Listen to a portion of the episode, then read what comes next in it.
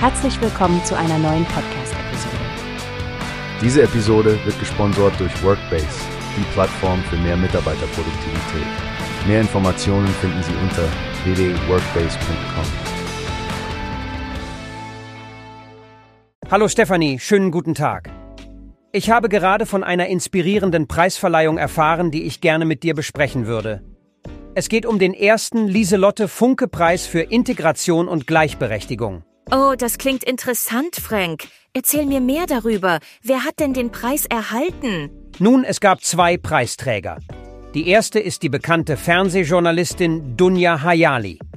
Sie wurde für ihre ausgewogene und respektvolle journalistische Berichterstattung ausgezeichnet, als auch für ihren Einsatz für den interkulturellen Dialog. Das klingt nach einer verdienten Ehrung. Dunja Hayali hat ja eine ziemlich starke Präsenz in den Medien, wenn es um Themen wie Integration geht. Aber wer ist der zweite Preisträger?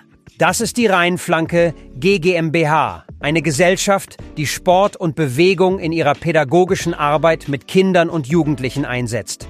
Sie legen wirklich Wert darauf, dem Einzelnen eine Chance zu geben, das Beste aus seinen Möglichkeiten zu machen. Ich bin beeindruckt. Sportliche Aktivitäten sind ja eine hervorragende Methode zur Förderung von Integration. Es scheint, dass beide Preisträger in ihren Feldern wirklich Außergewöhnliches leisten. Genau. Und was auch bemerkenswert ist, die Friedrich-Naumann-Stiftung für die Freiheit möchte mit diesem Preis das Andenken von Lieselotte Funke ehren. Sie war ja nicht nur die erste weibliche Ausländerbeauftragte der Bundesregierung, sondern hat auch in vielerlei Hinsicht Pionierarbeit geleistet. Ja, ihre Lebensleistung ist wirklich beeindruckend. Als erste Frau NRW-Landesministerin für Wirtschaft, Mittelstand und Verkehr bis hin zur Vizepräsidentin des Deutschen Bundestages. Eine echte Vorreiterin. Absolut. Und Integration und Gleichberechtigung waren ihr besonders wichtig.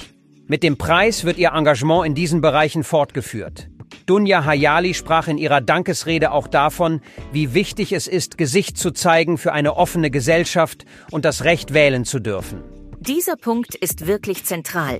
Die Wertschätzung der Demokratie und die aktive Teilnahme an ihr sind Grundpfeiler einer offenen Gesellschaft. Es ist toll, dass Preise wie dieser an solche wichtigen Themen erinnern. Absolut, Stefanie. Nun, eines ist sicher. Mit Preisträgern wie Dunja Hayali und der Rheinflanke GGMBH wird das Vermächtnis von Lieselotte Funke in bester Weise geehrt. Ich freue mich schon darauf zu sehen, wer im nächsten Jahr ausgezeichnet wird. Ich auch, Frank. Solche Auszeichnungen sind eine schöne Art der Anerkennung und sie inspirieren hoffentlich viele andere, sich ebenfalls für Integration und Gleichberechtigung einzusetzen. Danke, dass du das mit mir geteilt hast. Hast du gehört? Es gibt eine Plattform, die wir probieren sollen.